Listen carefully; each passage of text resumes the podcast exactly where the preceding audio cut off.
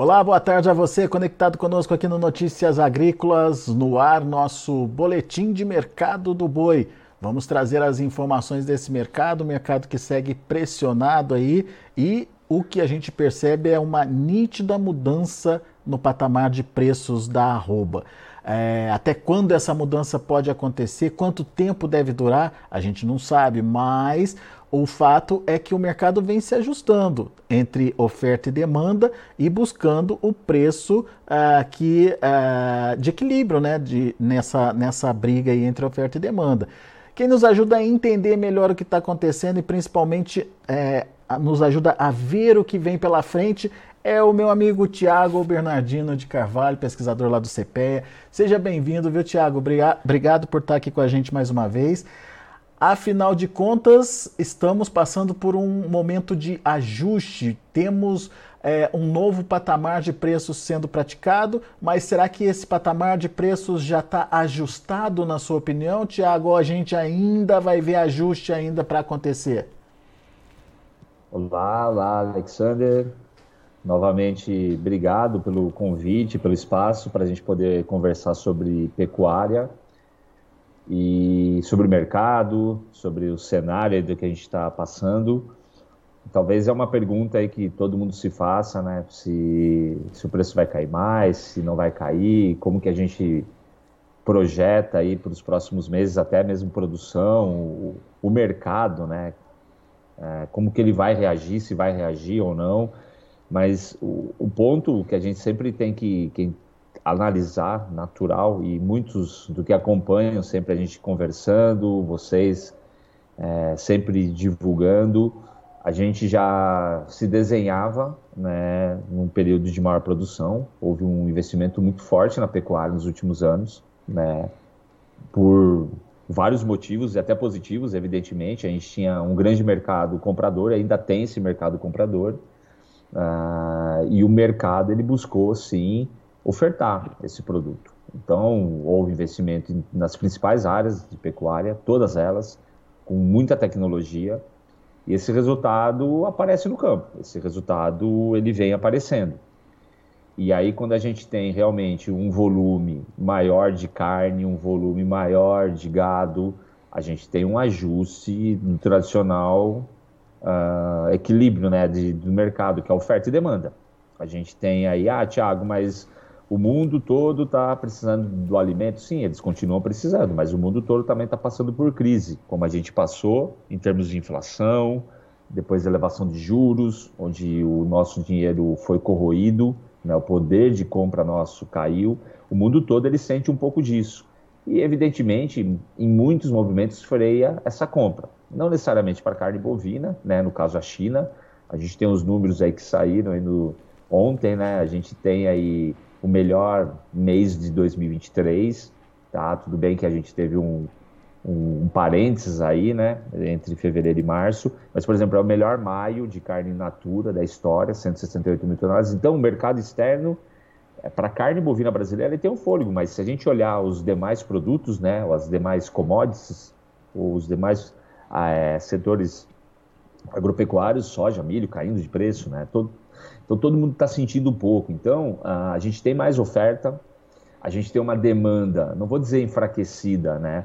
Mas uma demanda já brasileira estagnada no patamar inferior, que busca sim um aumento, e uma demanda externa. No caso da carne bovina, um problema que a gente teve aqui no começo do ano, de caso atípico, né, de vaca louca, mas também a gente tem esse cenário é, do chinês que realmente ele renegocia porque o poder de compra deles também é, altera-se dado inflação, juros. Então, o cenário que se desenhava ocorreu, mais oferta. Tá? Dado que a gente tem ainda uma demanda interna é, andando de lado, a gente tem uma demanda externa que oscilou ao longo do ano, sim, a gente realmente é, foi desenhado uma pressão baixista no preço da, da arroba do boi, no preço do bezerro, até mesmo a carne. A, a carne realmente está chegando em patamares é, anteriores, né, de 2019. Então, assim, a carne realmente também não está sendo escoada, porque o consumidor daí também tem o poder de compra dele que ele olha para o lado e vê outras carnes mais competitivas. Então, é um cenário ao longo da cadeia e sim, é, a gente começa a trabalhar com patamares de preços mais baixos do que a gente vinha observando os últimos dois, três anos. Muito bem, é o preço se ajustando à nova realidade do mercado aí. Agora, é, vamos, vamos então por partes. Uma coisa que me chamou a atenção é, na sua fala. Se temos oferta, é porque teve investimento lá atrás. Perfeito. O que, que mudou, Tiago? A, a, pecuária é outra? Dá para comparar a pecuária de 2023 com a pecuária de, sei lá, 2017, 2018? É, é uma boa provocação, hein? Aí, aí o, o time do Notícias Agrícolas aí vai me, vai me barrar aqui, né? Mas vamos, vamos, vamos tentar ser bem pragmático e bem conciso na resposta, né? A gente tem algumas quebras aí na estrutura da pecuária de corte nos últimos 20 anos, mas pegando assim, a primeira, em termos de produtividade, a gente tem um salto aí de quilogramas produzido por, por animal, né, de 2009 para 2010, aquele boom das commodities, daí a pecuária entrando com o confinamento mais forte a partir de 2007, 2008, então eu tenho um ganho em torno de 5 quilogramas. Aí de 2015 a 16 também, 14, 15, 16, houve muito investimento a partir de 15, melhoramento em nutrição, etc. Então também algo em torno, subiu de 3 a 4 quilogramas. E aí de 19 para 20, principalmente pelo efeito China, a gente tem um incremento na produtividade, principalmente confinamento no final do ano, de mais de 10 quilogramas por animal. Houve muito investimento a pecuária, no, no, meu modo, no meu modo de ver, olhando o que está acontecendo agora, em termos de preço, ao longo dos últimos anos, principalmente agora, a pecuária ela, ela mudou. A, pecuária, ela, não vou dizer que ela está profissional, ela sempre foi profissional, mas ela vem ajustando. A pecuária é outra hoje brasileira. A gente teve muito investimento, como eu falei, principalmente genética né, e nutrição, manejo sanitário melhorando e ele coloca à prova um novo modelo de negócio. Hoje eu tenho uh, pecuaristas mais profissionais, pecuaristas olhando realmente produzir mais carne, mais carcaça. E a partir do momento que eu começo a produzir mais carcaça, eu começo a trabalhar a minha gestão de risco. E gestão de risco que eu falo, controlo meu custo controlo meu preço de venda. Ah, o pecuarista, ele está assim. O pecuarista, hoje, eu tenho um boi padrão de 245 em São Paulo 250, 240, como eu tenho um boi padrão acima de 260, 265, 270, porque eu tenho qualidade, eu tenho meus prêmios, eu tenho a fidelização junto com a indústria, porque também a indústria ela precisa de um volume padronizado, porque ela está colocando no mercado. Tá? A carne a gente sabe que é um, é um preço caro, se a gente comparar com as outras proteínas. Então, eu preciso otimizar todo o meu processo produtivo. Então, isso nos últimos anos que você coloca, o pecuarista ele se profissionalizou fortemente. E aí, todos os pilares de gestão dentro da propriedade, né, mas a produção, os melhores fatores de produção, assim como começou a trabalhar com preço, a venda, a comercialização, compra e venda, né, mas principalmente a venda. Então, desde a questão de travar preço, seguro do boi, mas uma participação maior junto com a indústria, sendo parceira, e isso vem mudando. Então, você eleva o patamar. E aí a gente começa a ter uma produção maior. Esse, esse é um grupo que profissionalizou. Agora, eu tenho um grupo de pecuaristas que vive sim buscando preço, natural, como a pecuária sempre foi, e que realmente ele entra e sai. E aí, quando eu chego para negociar a, a, minha produção hoje, dado o meu custo alto que eu tive lá atrás, e eu não consegui planejar, eu não tive redução de custo por aumento de produtividade, realmente eu tenho uma margem negativa em 2023, porque realmente eu estou operacionalizando a custos elevados e estou vendendo no balcão.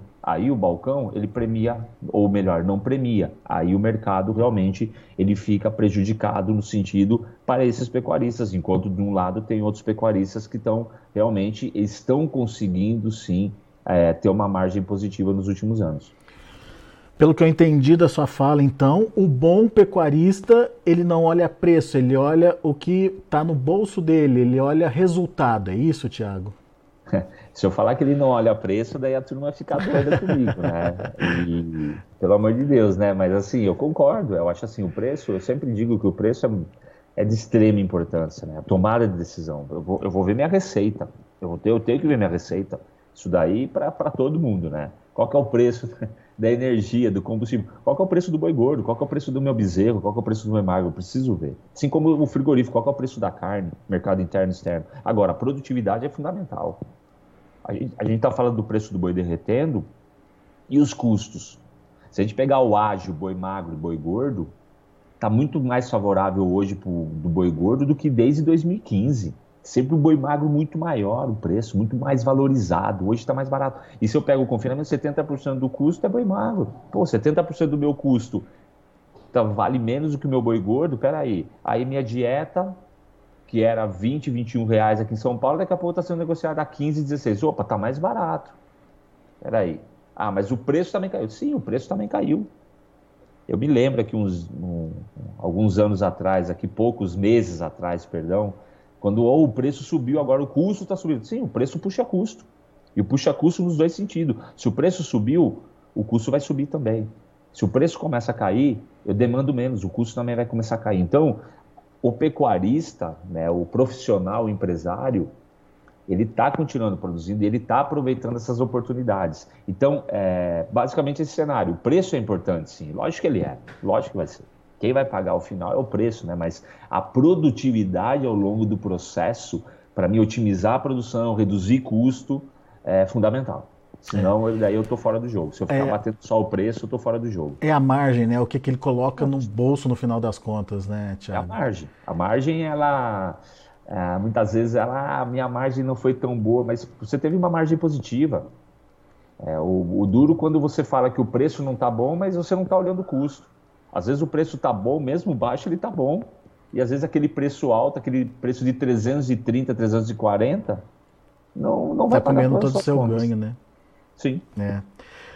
Outro ponto que eu queria é, repercutir contigo é a questão da China. A gente, obviamente, que teve esse caso da vaca louca, teve a interrupção das exportações, mas enfim, vamos olhar o, o, os últimos números que foram as exportações agora de maio, que, que foram fechadas está mostrando que é uma China demandando, Tiago. Ela continua, em termos de volume, comprando. O diferencial é o preço pago pela tonelada da carne brasileira. Sim, é, você pontuou bem, né? As exportações ela, elas vão continuar, e eu acredito sim, em 2022, 23, perdão, né? Superior a 22. Ainda a gente está abaixo. Se a gente pegar o acumulado do ano, obviamente por causa da, da interrupção né, de fevereiro a março, a gente está exportando algo em torno 11% a menos do que a gente exportou em 22. Mas eu acredito ainda que a gente realmente vai continuar firme na questão do setor externo para carne bovina. Então a China ela vai continuar como uma grande parceira. E quando a gente pensa hoje nos, nesses patamares, né, a gente falou muito de oferta, evidentemente que esse processo da China de ficar um mês fora realmente afetou e jogou uma pressão maior do mercado. Mas sim, a China ela tende sim a ser um vetor importante e vai continuar sendo, acredito, para os próximos anos, um parceiro fundamental para a dinâmica do mercado de carne bovina, em termos de preço, em termos de escoamento da produção. A grande questão, assim, a gente ficar atento a esses movimentos de mercado, desde questões sanitárias, desde questões tarifárias ou não, assim por diante. Então, a, China tende a ser e vai continuar sendo nosso grande parceiro, porque os números vêm mostrando isso, sim. Uhum. Agora, a China, é, ou quando começou a compra da China pela carne brasileira, é, isso, isso transformou o mercado de fato. Só que naquele momento estava dentro de um cenário de oferta restrita também, né, Tiago? Agora, essa manutenção das compras da China dentro de um cenário de ampliação de oferta de animais tira o poder da China de sinalizar para onde que o mercado vai? Ela, no máximo, ela enxuga o mercado? É, ela, ela entrou naquele período, ela entrou já num, num, num, processo onde a gente tinha batido bastante fêmea, em 18, né? 17, 18 principalmente, 19 um pouquinho a mais, porque a gente não esperava todo esse movimento. E ela chegou pagando muito caro, ela pagou muito caro da nossa carne, e aí ela realmente, ou, nos últimos meses principalmente, ela reduziu o preço pago, até por questões que a gente já comentou aqui, de questões financeiras, uhum, inflação, né? juros, né? etc. Mas realmente, a China, ela, ela colocou, ela deu, fez uma quebra estrutural na, na, na nossa pecuária. E ela agora, a, a dinâmica, né, ela, ela, ela, saindo do mercado por causa da, do embargo, né, em coisa de um mês, realmente ela teve esse poder de, de vamos dizer, pressionar o mercado, como eu falei, mas lógico, a gente está falando que o, o principal fator é a oferta, né? Então a China, quando ela deixa de comprar a carne, né? Por um mês, né? aqui por um mês, ela causa um tumulto. Assim quando, como ela começa a voltar, puxa vida, as exportações foram benéficas agora. 170, 168 mil toneladas de carne natura, basicamente grande, a maioria para a China. Então, assim, a, ela começa a ser um vetor de novo para aquela esponja, enxugar. Só que, obviamente, há preços menores, há negociações. Ah, então o preço vai voltar a explodir do boi? Pode sim que sim, oscile sim positivamente, como a gente vai ter momentos de mais oferta 23 e 24, como todo mundo vinha desenhando, como todo setor de pecuária sabe. Mas realmente a China pode ter esse papel, sim, positivo em cima da, da dinâmica de preços da pecuária mas talvez não mais com o potencial para mudar patamar de preço. Hoje, assim, mudança de patamar de preço nesse curto prazo teria que ter uma melhora no mercado doméstico em termos de renda, um consumo é, né? maior, ou ter uma nova China, ou um outro país, não como a China, mas que comprasse mais carne. Então, são fatores que podem sim ajudar, mas dizer que a gente vai ter realmente um, um processo como ocorreu em 2019 como você bem disse, a gente estava com uma oferta mais restrita, terminando o ciclo de baixa do, de, do preço e, e, querendo subir né, novamente ter valorizações. Hoje a gente tem mais oferta. E mais oferta, a gente precisa do, da demanda, seja interna ou externa, para enxugar. Então é um novo papel, um novo país comprando um volume muito grande, ou realmente o mercado doméstico dando uma dinâmica é, em termos de renda melhor para a carne bovina. Muito bom. É, demanda interna, alguma expectativa, alguma coisa que você está vendo aí? De repente essa queda no preço da carne pode estimular o consumo? Não vai ser, não, não vai ser bem assim? Enfim, qual que é a sua, é, é, a sua visão aí para o mercado interno?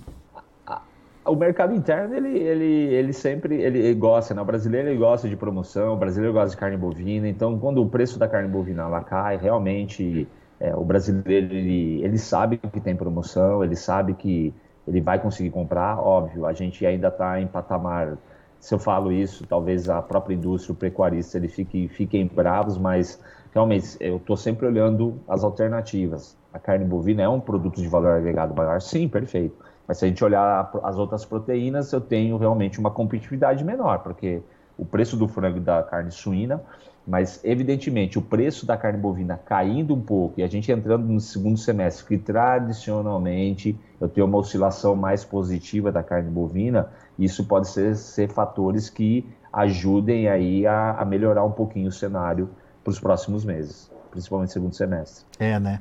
Bom, então tomara que tenha assim uma reação na demanda interna, mas o fato é que o produtor precisa é, aprender a, a, se virar dentro do novo patamar de preço que está sendo buscado aí, certo, Tiago? Sim, é, acho que acho que está bem claro é, para todos. Infelizmente, assim, o pecuarista ele sentiu muito, né, a desvalorização e vem sentindo. Tem muita gente preocupada, muita gente dizendo que não vai investir novamente, né? Mas, como já foi dito, né, o preço do boi caiu, mas também o preço do milho caiu, o preço da soja caiu. Eu, eu venho de custos elevados, sim, de insumos. A indústria de insumos ela vai sentir também, isso é natural, como já vem reduzindo, como eu já disse, a dieta diária, até mesmo de confinamento. Então, é um ajuste que vai se dar ao longo da cadeia, assim como a ponta vendedora, tanto varejo como atacado. Eles vão ter que realmente é, administrar os preços em outros patamares, porque senão realmente não sai. Né? Eu tenho uma pressão tanto da oferta e a própria demanda é, do brasileiro em si, ele vai realmente direcionar. Agora, é o pecuarista olhar para dentro do negócio dele, né? tentar, de novo, fazer conta, trabalhar margem. Eu acho que é um ano de oportunidades para o pecuarista em termos de margem. É, isso pode favorecer muito a, a pecuária em 2023. Eu acredito que 23 pode até mesmo ser melhor do que 22, por incrível que pareça. A gente, de novo, olhando muito preço, mas pecuarista que está agora no processo, entrando agora com caixa, ele pode sim ter uma possibilidade de trabalhar custos baixos, mesmo com o preço do boi gordo baixo. Então, é, é olhar para dentro de casa, olhar para dentro da porteira. É. É, a gente tem dois tipos de pecuaristas, né? Aquele que ainda tem aquele estoque caro de, de boi caro, de insumo caro lá atrás, que precisa ser desovado, uma hora vai ter que ser desovado, e aquele que está começando do zero, né, Tiago? Quem está começando do zero tem uma situação mais tranquila aí pela frente, né? Começando Sim. do zero no sentido de é, pegando preços novos de insumos, comprando animais mais baratos, fazendo, enfim, é, o dever de casa, né? Perfeito. Se a gente lembrar, só não precisa ir muito tempo, o pico do preço do bezerro em 21, né? Março, abril, né? E aí aquele bezerro, ele muitas vezes está virando carne hoje, né? É, exatamente. Então, a, realmente o custo veio. Eu, eu não tiro a razão do, da conta. Muitos pecuaristas tomaram muito prejuízo, sim, com certeza. Como sojicultor, como produtor de milho, né? Mas é, realmente o pecuarista que ele conseguiu né, trabalhar com um custo inferior ou em, começa a partir de agora um novo investimento comprando bezerro barato, milho barato, assim por diante, realmente ele tem um cenário mais tranquilo pela frente. Ou até se protegeu, né? Pro... Perfeito, até se protegeu. Aí a gente entra na questão da gestão do risco, né? É, exatamente. É que a gente sempre fala, parece que a gente, ah, lá vem eles de novo, mas é, tem que. É a comercialização, compra e venda do insumo. E se o preço está bom, qual que é a sua margem? A minha margem é tanto. Por que não travar sua margem? É. Eu acho que esses últimos movimentos no mercado pecuário, eu acho que, de novo, trazem ensinamentos importantes para a gente. Boa, Tiagão. Meu amigo, obrigado mais uma vez pela sua participação. Sempre bom te ouvir. Volte sempre. Obrigado, obrigado vocês novamente pelo espaço. É um prazer estar aqui falando sobre pecuária junto com vocês. Grande abraço a todos. Valeu, abraço para você, Tiago. Tiago Bernardino de Carvalho, pesquisador lá do CPE, com a gente, contextualizando o que está acontecendo com o mercado do boi gordo. O fato é temos um novo patamar de preço a ser buscado. Esquece aquele valor acima dos 300 reais, esquece aquele valor dos 350. Vamos entender qual é a nova realidade do mercado diante de uma boa oferta aqui do Brasil e de uma demanda que está acontecendo, mas ainda não é suficiente para é, equilibrar oferta e demanda. Esse preço vai acontecer no momento que esse equilíbrio for promovido aí uh, e, portanto, uh, o produtor tem que ficar atento uh, e justamente trabalhando para que esse valor se adeque à realidade da sua atividade, do seu dia a dia. Então, fica aí a dica do Tiago Bernardino de Carvalho. É importante eh, você eh, ser eficiente nesse momento, justamente para poder atravessar é, esse, essa parte mais delicada aí, da pecuária que a pecuária vem atravessando. Vamos ver os números. De olho na tela, você acompanha comigo o boi gordo lá na B3 Negócios no vermelho hoje, junho, caindo 0,21% a 236 reais. O julho, R$ 245,75, queda de 0,32%. Agosto, R$ 246,00 a queda de 0,89% e o setembro R$ 246,15, alta de 0, queda, aliás, desculpem, de 0,73%. Indicador CPS ajustando ali com leve alta de 0,27% a R$ 243,90, aparentemente buscando a realidade do mercado, a realidade dos negócios aqui no estado de São Paulo. Ok, a gente vai é, ficando por aqui. Agradeço muito a sua atenção, a sua audiência. Daqui a pouquinho tem outras informações e mais destaques para você aqui no Notícias Agrícolas. Continue com a gente.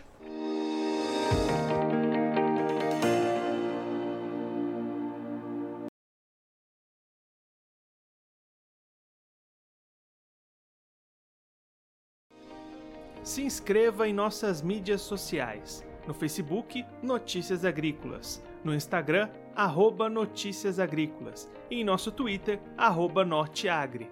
E para não perder nenhum vídeo, não se esqueça de nos acompanhar no YouTube e na Twitch Notícias Agrícolas Oficial.